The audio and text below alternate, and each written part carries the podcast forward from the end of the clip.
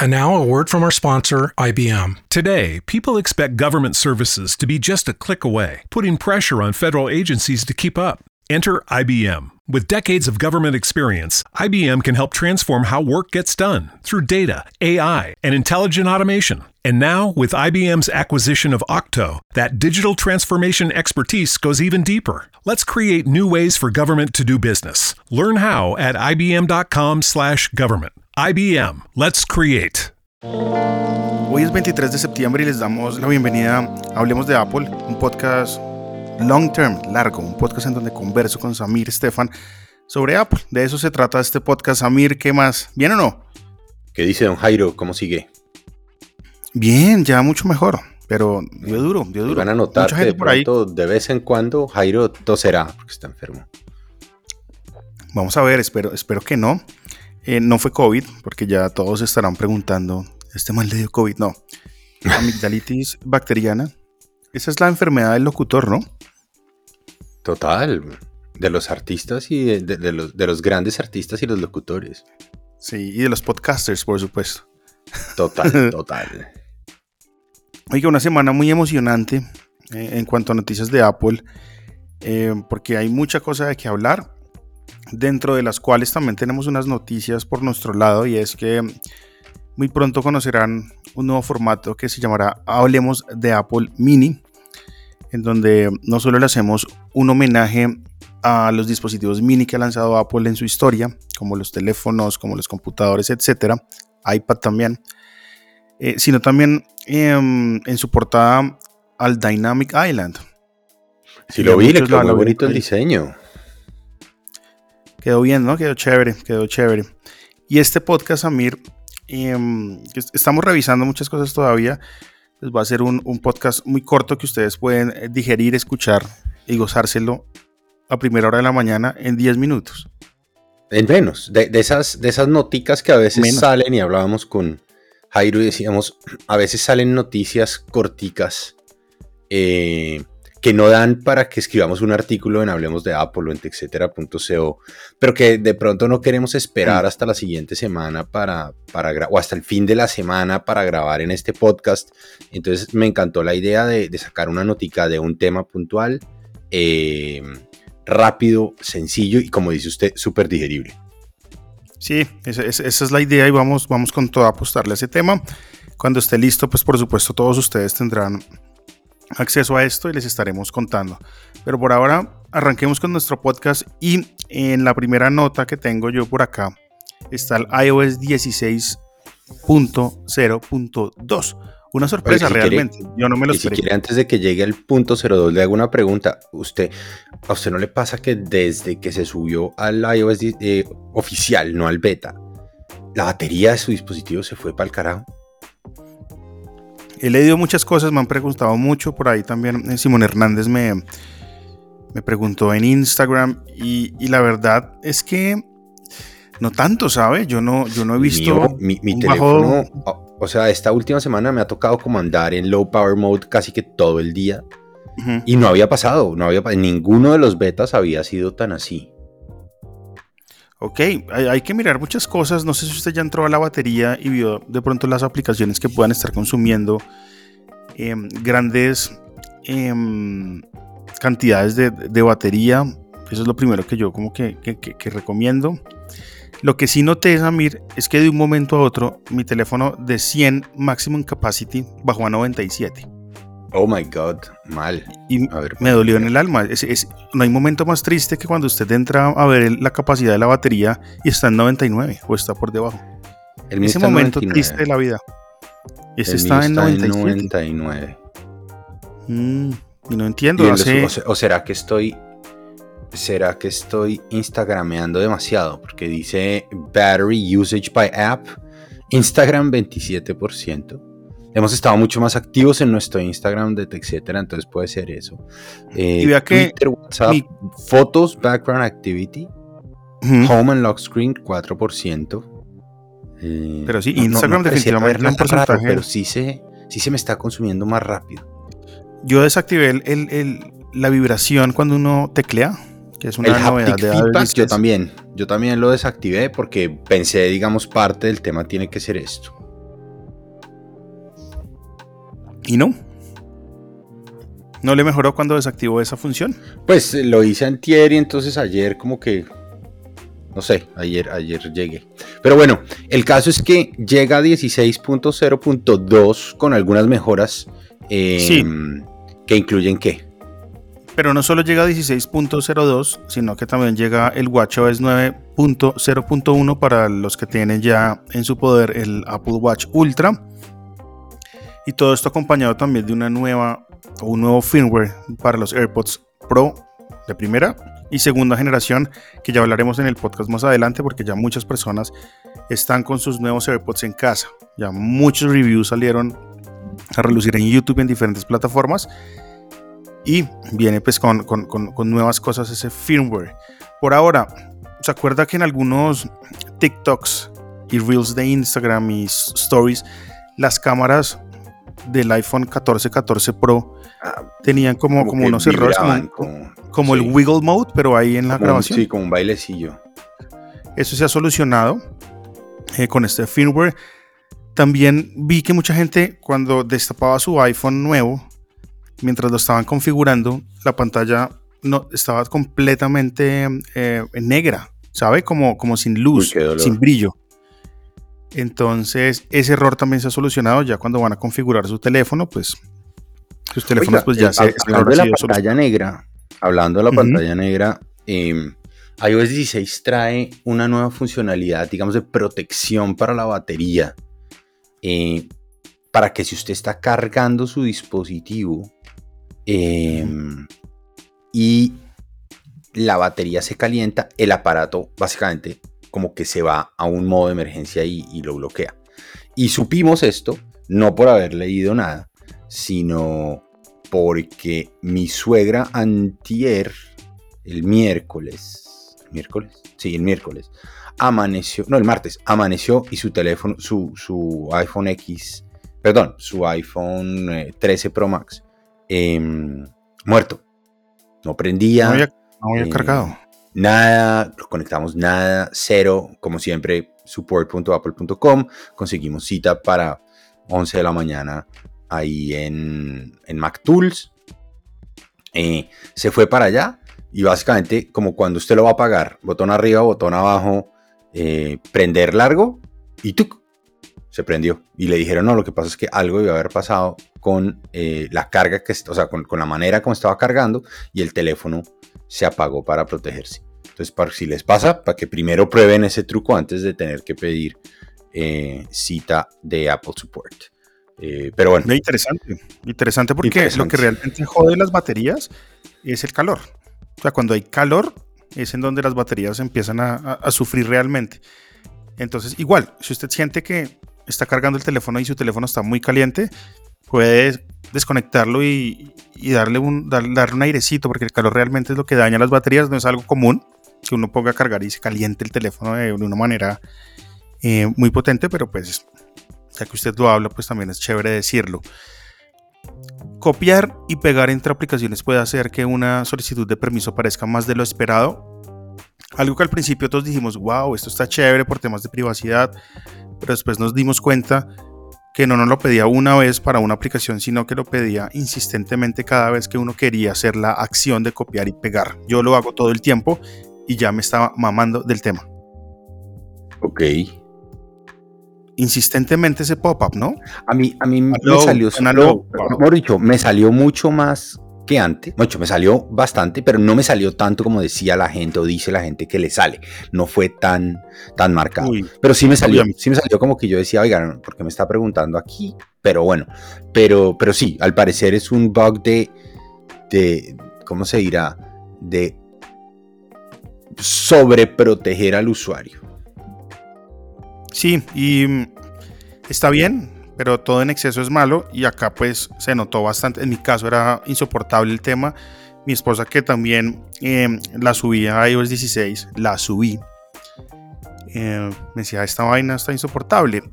Y luego, pues de leer todos los posts, todas las opiniones de las personas en internet, pues me di cuenta que esto no estaba bien y finalmente pues Apple eh, corrige ese error en esta nueva actualización que salió el día de ayer. Pueden hacerla ya mismo si no la han hecho. Y, yo recomiendo hacerla por estos errores o estas, o estas soluciones que estamos comentando en este podcast el día de hoy. VoiceOver puede no estar disponible después del reinicio para muchos y los que usan VoiceOver, que es una función muy importante para los que la usan, pues estaba teniendo fallas en el iOS 16 y Apple pues se ha dado cuenta de esto y lo ha solucionado. ¿Usted utiliza el VoiceOver? No. Para nada, yo, yo tampoco. Pero hay mucha gente que sí. Pero es una, es, una funcionalidad, es una funcionalidad de accesibilidad bien interesante, por ejemplo, para las personas que tienen problemas de visión. ¿Sí? O sea, hay, de nuevo, hay una cantidad, a mí me maravilla la cantidad de cosas que hay de accesibilidad pensando en gente que tiene algún tipo de discapacidad. Em, y que la mayoría de la gente no conoce, ¿no? O sea, hay usuarios del iPhone eh, que son ciegos. Y dice uno, ¿por qué una persona ciega compraría un iPhone? Eh, hay usuarios, vio, vio, hay usuarios de, o que son sordos. Vio la historia cuando presentan las historias de, del Apple Watch. Vio la primera del, creo que no me acuerdo si era un mexicano o un chileno, eh, ciego. Sí, sí, sí, sí, me acuerdo. Sí, me acuerdo. Dice uno, ahorita vienen muchas cosas, muchas, muchas cosas, pero de pronto vamos a hacer un capítulo solo sobre accesibilidad para aquellos que tenemos ya, digamos, papás eh, o abuelos. De avanzada edad o abuelos, eh, poder contar eso. Por ejemplo, yo, yo pienso en uno, mi mamá no es que oiga muy bien, hay una funcionalidad de accesibilidad que puede reconocer cierto tipo de ruidos. Entonces usted le puede decir al teléfono, oiga, si oye un timbre, si oye un perro ladrando, ¿sí? avísele a la persona. Entonces la persona de pronto no la oye, pero el teléfono sí lo oye y el teléfono le puede avisar a la persona. Es bien interesante, eso es bien interesante y podemos, lo que usted dice, hacer un capítulo dedicado a la accesibilidad que es tan amplio, ¿no? Porque tiene muchas cosas. Solución de problema por el que la entrada táctil no respondía en algunas pantallas del iPhone 10, 10R y 11 después de ser reparadas. Entonces, ahí hay un tema importante al final, después de ser reparadas. Entonces, si su teléfono fue reparado y usted actualizó el OS y no tenía respuesta táctil en la pantalla, pues esta actualización debe solucionar ese, tema. Y gravísimo, imagínese usted actualizar su teléfono contento y después de actualizarlo, pues, oye, no, no, no, no sirve en la pantalla, no tiene táctil. Sí, es un, o sea, de incómodo, verdad, ¿no? De verdad, o sea, la muerte. Sí, no, total. Entonces, este, esto, esta actualización soluciona toda esa parte. Y eso son como tal, a grandes rasgos, lo que soluciona Apple con esta actualización de emergencia, porque no nos la esperábamos. ¿O usted sí? No, no, no. No, no, o sea, además está muy temprano. O sea, incluso la 01 incluso la 01 ya era como, ah, ¿no? Y la 01 llegó sencillamente para que los compradores del iPhone 14 en cualquiera de sus modalidades pudieran eh, actualizar antes de prender los teléfonos. Entonces, esta también fue como medio sorpresa. No, y, y, de hecho, lo que usted dice, esa 01 solo llegó a los que tenían teléfonos nuevos, 14, 14 Pro, a nadie más. En cuanto al Apple Watch, pues a los que les llegó, llegaron las primeras unidades del Apple Watch Ultra a sus casas, a sus clientes, los que compraron en tienda, pues Apple también lanzó WatchOS 9.0.1, una actualización exclusiva para estos relojes que también corrige un error que podría causar que las llamadas oyeran distorsionadas al usar el altavoz del, del, reloj que además pues es, e, e, es, mucho mejor el altavoz de este reloj, ¿no? Entonces la gente seguramente va a probar Total qué tan potente y escuchaban en algunos casos las llamadas distorsionadas a través de ese altavoz. Entonces ya Apple soluciona este error. Y esto es, esto esto es muy normal, Samir, para que la gente entienda. Siempre que sale un OS nuevo y nuevos dispositivos, pues son dispositivos que van a tener que ser actualizados de cierta manera en temas de software para, corregir, para corregir algunos fallos. Esto es algo que pasa no solo en Apple, pasa en todas las marcas. Vea lo que pasa con los Pixel también de Google. Sí, ahora lo, lo, interesante es que usted no ve un modelo como de uso de beta tan grande como este y, si le sorprende a uno que, de nuevo, dos meses y medio después de que todo el mundo lo... Bueno, no, lo que pasa es que no había salido para, para los nuevos dispositivos porque los nuevos dispositivos no estaban, entonces de pronto está por ahí. Oiga, pero, pero no solo... Los, daños, los, los, qué pena, vea que los, los casos exclusivos son los nuevos teléfonos que nadie pudo probar en beta, nada, nada de beta, y, y el tema pues de después de, después de ser reparados los displays del 10, 10R y 11. son temas como muy, muy específicos que no es la primera vez que pasan. Y esto va a que me han preguntado como, venga, es que quiero comprar el iPhone 14 eh, Pro, pero es que he leído que tiene problemas en la pantalla. ¿Sí me entienden? Entonces, no es que tenga problemas en la pantalla, sino que son unos ajustes de software que Apple ya hizo con, con, con la anterior actualización y esta para que su teléfono funcione bien. Entonces yo digo... Pero además no tiene problemas en la ah, no tiene problemas en la pantalla, es un tema distinto, un tema software. ahora, no, bueno. no, solo, no solo trae unas mejoras, no, no solo trae corrección de problemas, usted tiene aquí en la notica de cómo iOS 16 mejora el modo cine radicalmente, ¿no? Sí, y me ha gustado muchísimo esta, este apartado. Em, por supuesto, pues modo cine, un modo exclusivo para los iPhone 13 y 14 que mm, cuando salió completamente revolucionario, me acuerdo mucho ese pequeño comercial que mostraron en la presentación del modo cine que yo dije, wow, esta vaina. Eso fue lo que a mí me llevó a comprar ese teléfono realmente, el 13 Pro Max. Porque dije, esto va a ser muy útil para lo que yo hago día a día con los videos. Y durante todo este modo de experimentación del Cinematic Mode en el iOS anterior, que lo hacía muy bien, si había un problema que cuando usted, por ejemplo, enfocaba un objeto, los cortes que hacía eh, en los bordes del objeto no eran, no eran perfectos, había como un blur raro a veces. Y iOS 16 pues viene con inteligencia artificial de la mano de, de los procesadores y demás, hacer un muy buen trabajo en esos cortes, ¿sabe? Ya, ya, los cortes son mucho mejores y me imagino... Más, más, eh, más precisos. Mucho más precisos y, lo he notado y lo he probado, me gusta mucho. Y me imagino que en los teléfonos nuevos, 14, 14 Pro, pues imagino que esto va a ser aún más evidente, pues porque tenemos mejores cámaras y por eso en los 14 Pro usted va a notar, eh, Samir, que el bumper de cámara es más salido, o sea, las cámaras se ven evidentemente un poquito más grandes, más hacia afuera, porque son mejores, tienen mejores cosas. y tienen la palabra mágica. Usted dijo la palabra mágica y quiero que sepa que estoy muy triste. ¿Qué pasó? ¿Qué hice? Llevamos, llevamos tres generaciones con este modelo y nadie ha sacado un bumper. Nadie ha sacado un bumper. Yo no sé si fue que Apple mandó a bloquear la posibilidad de que la gente haga bumpers después del antena gate del iPhone 4.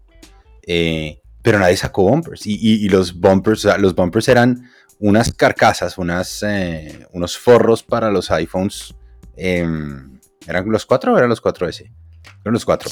Eh, sí, los 4 seguro que eran los 4. Porque en el, resumen que hice de los, de los modelos, lo miré. Em, que era solo el borde, era un cauchito solo para el borde del teléfono. Y era divino, no tenía nada atrás, no tenía nada adelante. Y, desde que salió el 12 dije, uff, vuelven los bumpers. Y nada, vamos en el 14 y nadie saca un bumper. Yo creo que hay una oportunidad de negocio para el que eh, nos oiga y pueda eh, fabricar eh, forros. yo creo que hay buena posibilidad de vender bumpers. Claro, y usted dice, salió el iPhone 12, salieron los bumpers porque a partir de ese teléfono pues tienen los bordes planos perfectos para el bumper. Claro, y el mismo, el mismo modelo cuadrado era perfecto. Oiga, numeral que vuelvan los bumpers, por favor. Me parece muy bien. Oiga, hablando de volver, em, una de las cosas que, que la gente está mencionando es, oiga, qué parecido es el iPhone 14 del iPhone 13 en el modelo estándar, ¿listo? Eh, las ventas del 14 no es que vayan mal. Las ventas del 14 lo que pasa es que están... No, lo que pasa es que las ventas del 14 están... Nunca, el 14, digamos, el iPhone normal nunca ha tenido tanta competencia interna. Si usted mira, este año se vende todavía el 12, se vende el 13 mini, se vende el 13, se vende el 14 Plus, que va a ser una locura cuando salga dentro de 20 días. Se mm. vende el 14 Pro y se vende el 14 Pro Max. Entonces el 14 es como el menos sexy de todos. Sobre todo si usted tiene mm, en el lineup todavía un 13 que por fuera parecieran ser iguales, ¿cierto? Ahora, el procesador de ambos, ¿sí? Que en su nomenclatura es el mismo, no es el mismo. No, no es el mismo y no sé si se acuerde cuando sacaron el iPhone 13 y el iPhone 13 Pro tenían la misma nomenclatura que es el A15, pero el 13 Pro tenía unas posibilidades de tener, o bueno, tenía más cores, multicores. Tenía un core más, tenía más RAM.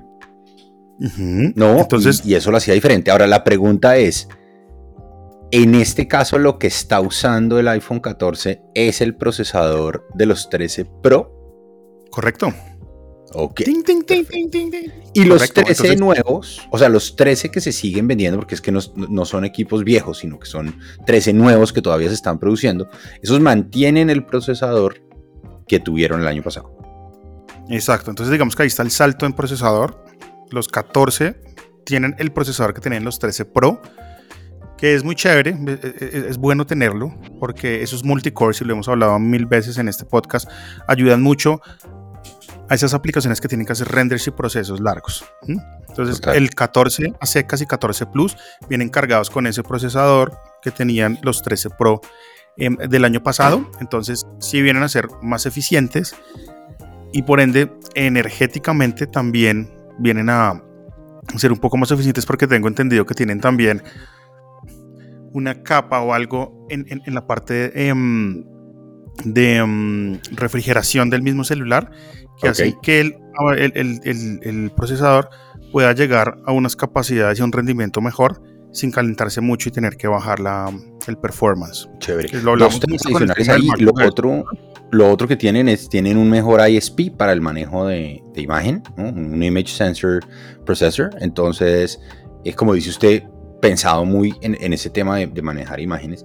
Y lo otro que vimos es que el, el panel trasero es más fácil de quitar. ¿sí? Entonces, si usted tiene un... Si mm. usted tiene un eh, un accidente y se le rompe y tenía un iPhone 13, cambiar ese panel es difícil, pero si, es un 14, eh, cambiar ese panel es mucho más fácil. Ya es una pieza aparte, es una sola pieza que se quita y se pone. Entonces eso hace que el iPhone 14 tenga un nivel de reparabilidad mayor. Y esto me gusta mucho. Esto es muy importante, que las cosas se puedan reparar para no tener que botarlas y tener que comprar una nueva. Esto para el medio ambiente es una noticia muy importante. ¿Sí? Porque no tenemos que estar botando los dispositivos o, botándolos a la basura, porque acá simplemente es quitar una pieza y volverla a poner. Entonces, esto es bien importante. Apuéstele entonces que sube el índice de reparabilidad em, del dispositivo, eh, que se va pegando un poco a todo este tema de, compañías como iFixit eh, y demás que se han venido quejando de la, de la reparabilidad de los dispositivos y en Europa y en varios países eh, ya están empezando a exigirle a los fabricantes mejores índices de reparabilidad, que hayan repuestos por más años, que la gente pueda eh, no solo tener que repararlos con el fabricante, sino que lo puedan hacer en, en, otras partes. Y bueno, yo creo que ya hablamos en algún capítulo de todo lo que está hecho, de todo lo que ha hecho Apple en el último año largo en temas de reparabilidad, ampliar el número de, de eh, Certified, eh, ¿cómo es que se llaman? Bueno, Certified Partners, pero además sacando estos kits para que la gente pueda reparar sus teléfonos solo si quiere. ¿Usted alguna vez ha comprado el kit de iFixit? ¿Alguna vez ha, tenido eso en la mano? No, yo, tampoco. yo soy yo soy más digital. Yo, soy, yo con mis manos sé teclear y, creo que sería una locura. Mi hijo seguramente sería muy feliz con, con uno de esos. Para los que no saben, iFixit, eh, que la encuentran en la web, es una compañía que se encarga o se, dedica a ese tema. A, uno, enseñar a la gente cómo reparar sus teléfonos y sus dispositivos, pero dos, y lo más importante, le venden los kits para que usted mismo lo haga. Y los kits son fantásticos, o sea, vienen súper completos con su chupita, con su... Uy, es impresionante. Me gustaría tener un kit de esos aquí, solo para tenerlo, ¿sabes? Porque no, no pienso manipularlo. Pero chévere, me, encanta esa filosofía de iFixit y siempre que sale un teléfono nuevo, un dispositivo nuevo de Apple, ellos están ahí de primeros diciendo, este es el nivel de reparabilidad del equipo, este es el kit que tenemos ya listo para que usted haga esto y esto y me gusta mucho.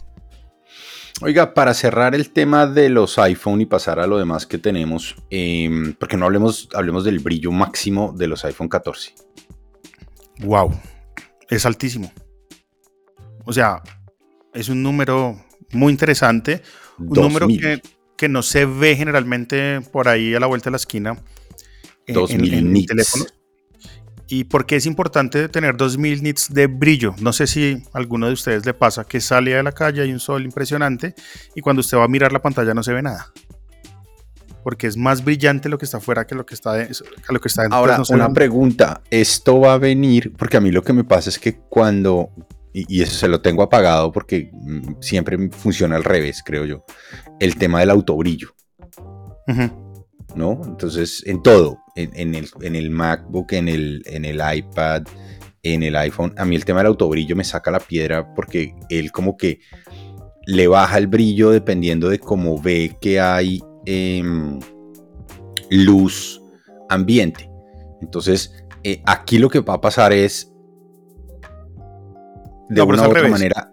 Claro, no, no, por eso. Entonces, en, este caso, el teléfono cuando vea más brillo, em, va a subir, puede subir hasta 2000 nits en casos muy específicos para mostrarle ese contenido.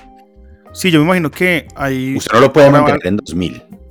No, no, además, además que uno con su batería, pues sufre Em, y dos, el, performance también puede sufrir un poco, pero el tema, y yo creo que acá hay un tema de sensores bien interesante, porque estos 2000 nits son exclusivamente cuando usted, le di el ejemplo ahorita, entonces está en la calle y tiene ese solazo ahí encima que no le deja ver la pantalla em, del celular. Ahí yo creo que se van a activar esos 2000 nits y ahí es la única forma de activarlo, creo que es allá, porque si usted llega a activar los 2000 nits de brillo mientras está en su cama de noche, se queda ciego.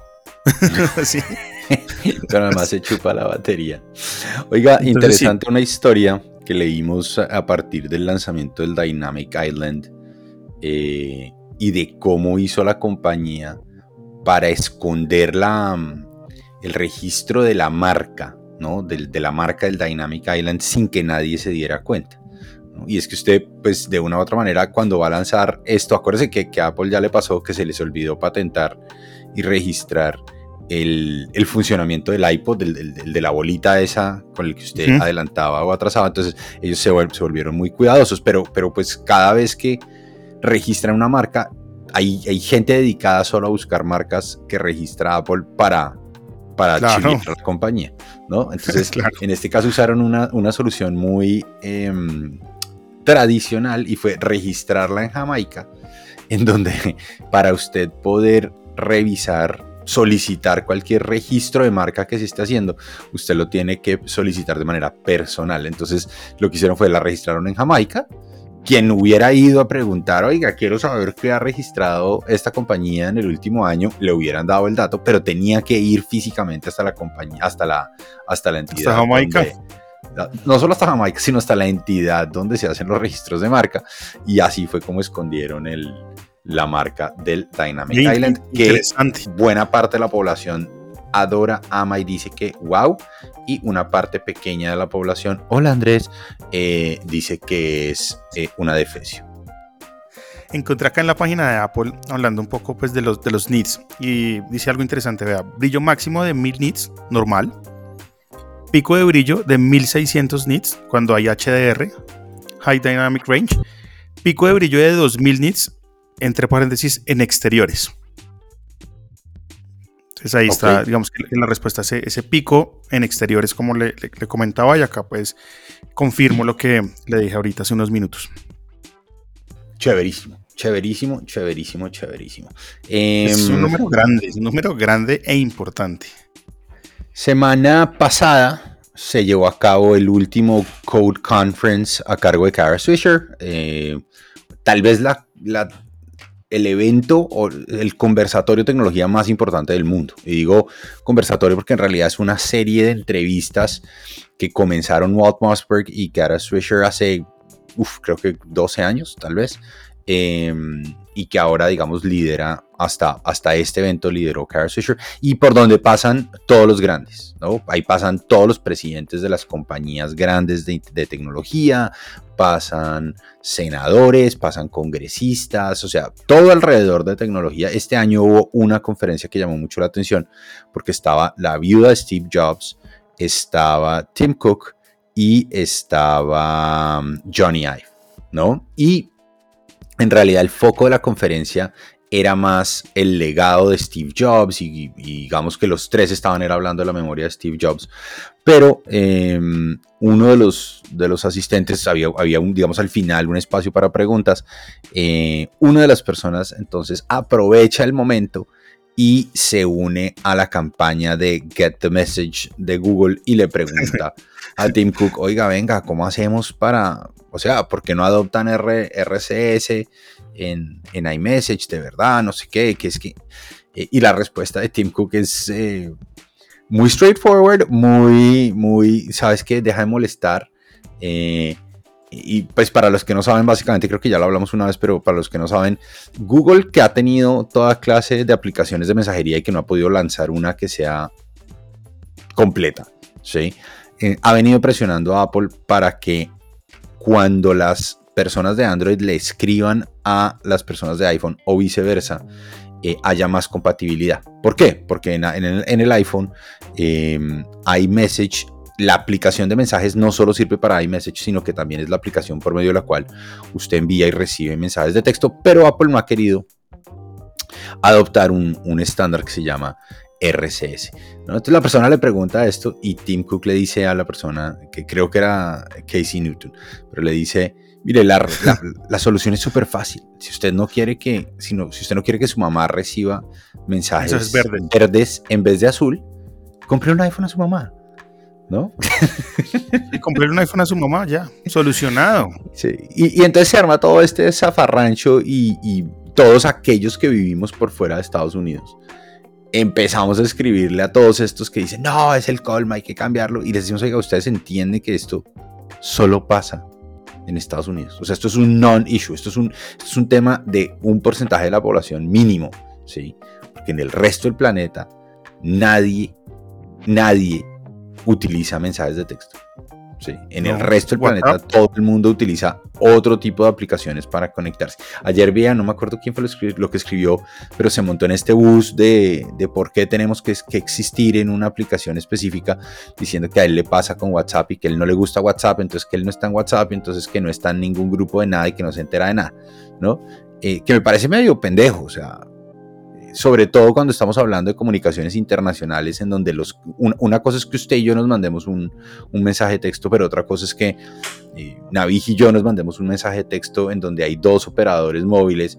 Si el roaming todavía sigue siendo un chicharrón, pues estos tipos van a querer cada uno cobrar un pedazo por el envío de, de mensajes internacionales de texto. Entonces, pues hace años salimos de ese mundo, hace años nos metimos en aplicaciones específicas y yo sí diría, esto es un non-issue, pero me encantó la respuesta de cómprale un iPhone a tu madre. Y ahí suena la, ahí suena la canción del meme de... Sí, ya todos la están cantando en la cabeza. Bien, quería, quería contarle una cosa y es el tema del iPhone 14, 14 Pro comprado en Estados Unidos, que ya habíamos hablado, que no tiene ranura física para SIM, pero sí tiene eSIM. Muchas personas ya han traído dispositivo acá y lo han activado sin problema. Pueden remitirse al, podcast que hicimos de eSIM. Sí, y no me acuerdo si alcanzamos a hablarlo en, en el podcast anterior, pero los iPhone 14 todos ya están homologados en el país, entonces ya ni siquiera tienen que hacer el proceso de homologación. Lo traen, ahora, claro, o Movistar, entiendo que Tigo está en el proceso de implementar la tecnología. Mm. Pero, pero claro y Movistar ya lo tienen, entonces es solo hacer el procedimiento que contamos la vez pasada, que usted tiene en, Hablemos de Apple, que yo tengo un par de artículos escritos en etcétera, es súper fácil. Bien, entonces sigamos con, nuestras notas ya. Em, hablamos de los AirPods al principio del podcast, em, pero los AirPods Pro 2 eh, ya está llegando a la mano de los reviewers, de la gente de tecnología que tiene canales en YouTube. Y la gente está contenta y sobre todo lo que ha probado la gente es, venga, ese por dos de la cancelación de ruido sí es verdad.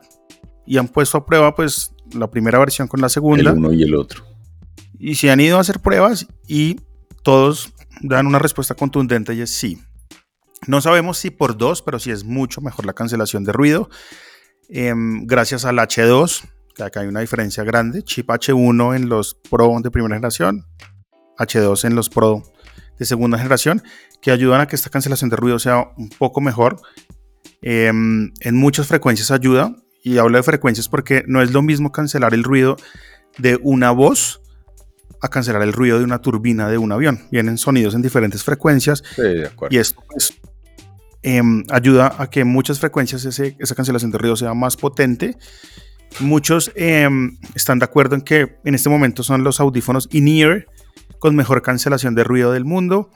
Traen unas mejoras interesantes y es que los micrófonos eh, que tienen los AirPods de primera generación, los Pro, para el modo transparencia cambian de lugar y añaden la tecnología del sensor de piel que tienen los AirPods de tercera generación. No sé si a usted alguna vez le haya pasado que los Pro de primera generación, usted a veces se los quitaba, los metía de pronto en el bolsillo y seguían funcionando hasta, hasta que no los metía en la caja, mientras que los de tercera generación y los Pro de segunda generación, en el momento que usted se los quita de los oídos, como él tiene un sensor de piel, apenas usted los quita, él, ya sabe que se los quitó. Ese es un sensor que es mucho más efectivo cuando usted se los... se los me maravilla cuando uno, cuando se pone a hablar de el sensor de piel y el sensor de no sé qué y el H2. La, la miniaturización de todos esos sensores para caber en algo tan pequeñito, de verdad que todavía es como mind blowing. Sí, el, el único, digamos que la única falla ahí es que son irreparables, ¿no?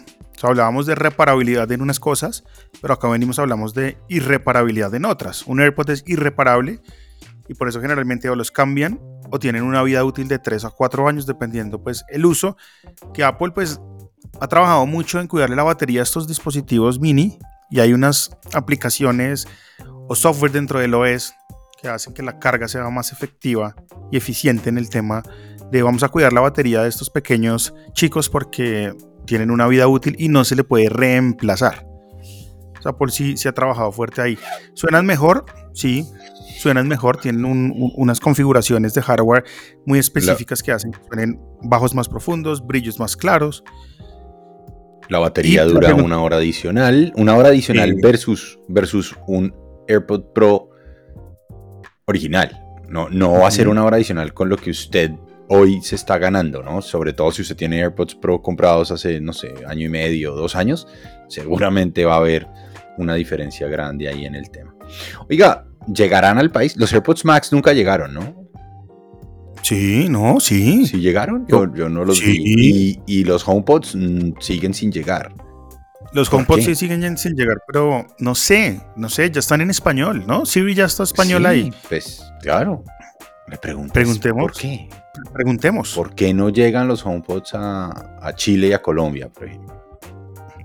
¿Y hay HomePods amarillo, azul y rojo? Sí. Hay naranja, amarillo. No hay rojo, pero azul. naranja. Azul, sí Azul, sí. Que es un Midnight Blue, de hecho. Son bien bonitos, bien, bien bonitos. Bueno, pues ojalá lleguen y ojalá lleguen rápido. Oiga, hablando de HomePods, hablemos de Apple Music. Mucha gente tiene Apple Music, pero digamos que no le gusta mucho el diseño actual de Apple Music. Entonces yo les traigo la solución. Y Hay muchos clientes, y clientes me refiero a aplicaciones que usan el servicio de Apple Music. ¿Sí? Dentro de ellas está Marvis en iOS, está S-O-O-R, que me imagino que se pronunciará SOAR o SUR, no sé. Para Mac también está Cider con C. Y las dos primeras que le mencioné también funcionan en iPadOS, señor. Tengo una pregunta.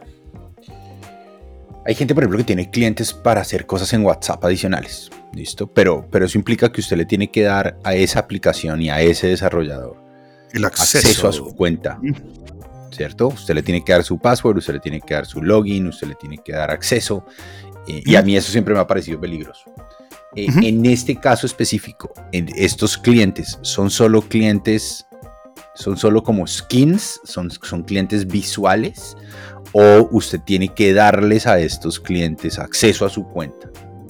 Cuando usted abre, por ejemplo, Marvis en iOS, lo descarga, lo primero que le va a decir Marvis es, ¿me permite acceder a su Apple Music?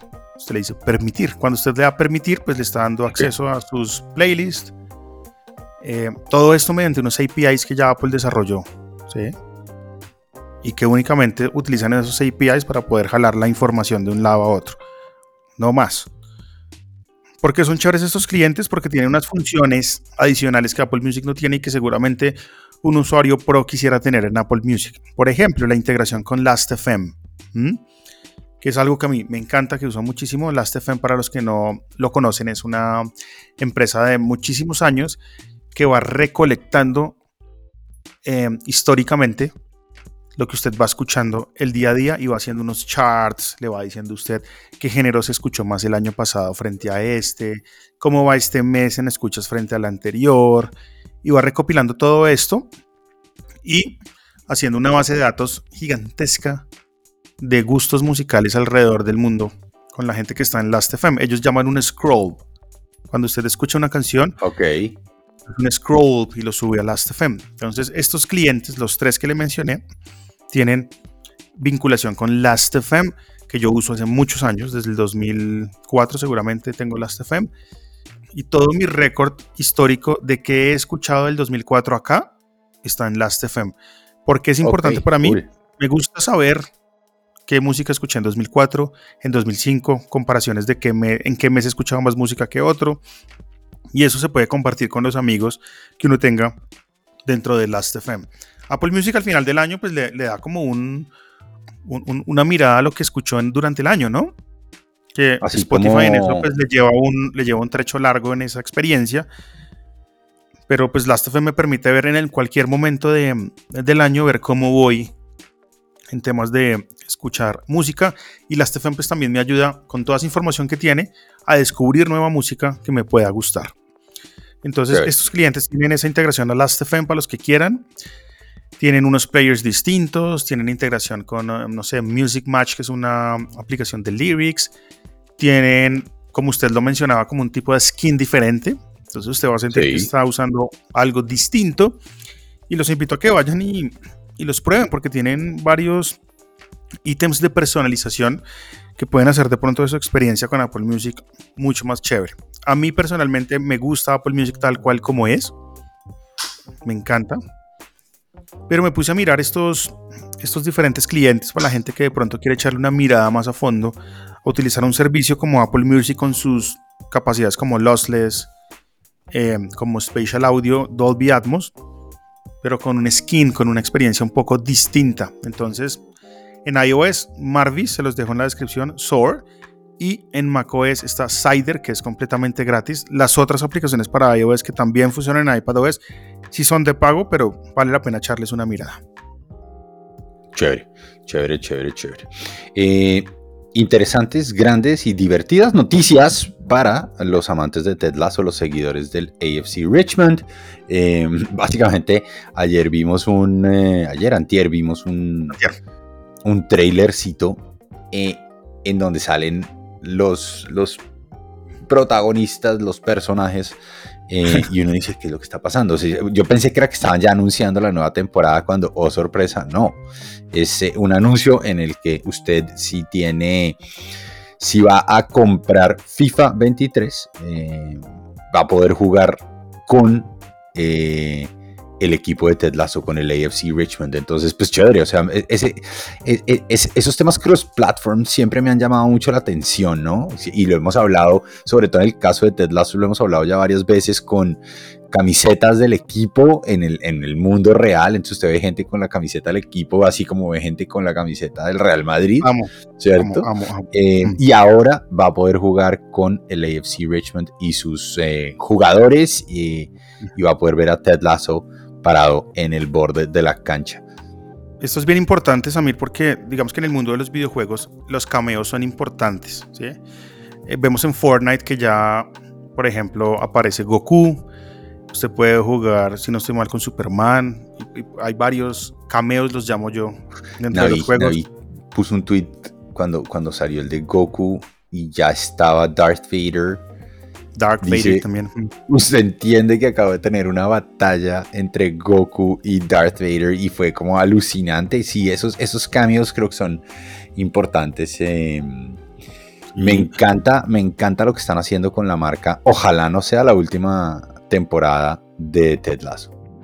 Sí, no, ojalá no. Y por ejemplo, me acordé de un, de un cambio importante acá. En Mortal Kombat sale Terminator. Predator. Cool. Entonces, sí que es muy cool. Y Terminator tiene, mantiene Fatality y todo. Entonces sí, ¿Y qué dice? es bien importante y acá, y acá pues traer a, a Ted Lasso a FIFA pues me parece completamente acertado. FIFA que comienza un camino nuevo em, porque pues ya no van a estar como tal licenciados por la FIFA. No sé si empiezan desde este 2023 o el próximo año, pero tengo entendido que esa licencia se acaba porque era mucho billete. Mucho y ya billete. el juego de EA dice, desde de aquí en adelante podemos avanzar nosotros solitos, porque ya tenemos un gran nicho, una audiencia bien importante. Ya dejamos atrás el PES, que era el otro juego que le hacía como, como peso ahí, pero ya esa Contrapeso. competencia básicamente se acabó y, y comienzan un nuevo camino. Terminemos con Apple TV, que a usted le encanta, consume. Estoy, estoy terminando Severance. Y estoy, al- estoy alucinando en este momento, de verdad. Ayer, ayer vi, voy como en el quinto capítulo. El Uf, último, el último capítulo es. Oiga, eso es de miedoso. esto es miedoso. miedoso. O sea, Oiga, ¿lo hablamos?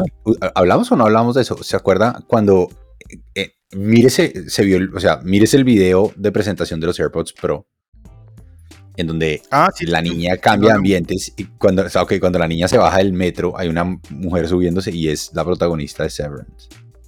Sí, ese es como el, el guiño a la nueva temporada, ¿no? Sí, sí, sí. Bueno, entonces, ¿qué viene? ¿Qué viene en Apple TV usted- Plus? ¿Usted es fan de Breaking Bad, Better Call Saul? O sea, ¿es, No. fan de esa serie? No. No, nunca me las vi. Sí. Bueno, es un muy buen momento para hacerlo.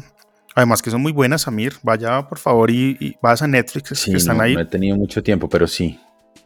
Bueno, pues el creador de estos dos proyectos grandísimos, amados por muchos, Vince Gilligan, eh, pues va a hacer serie para Apple TV.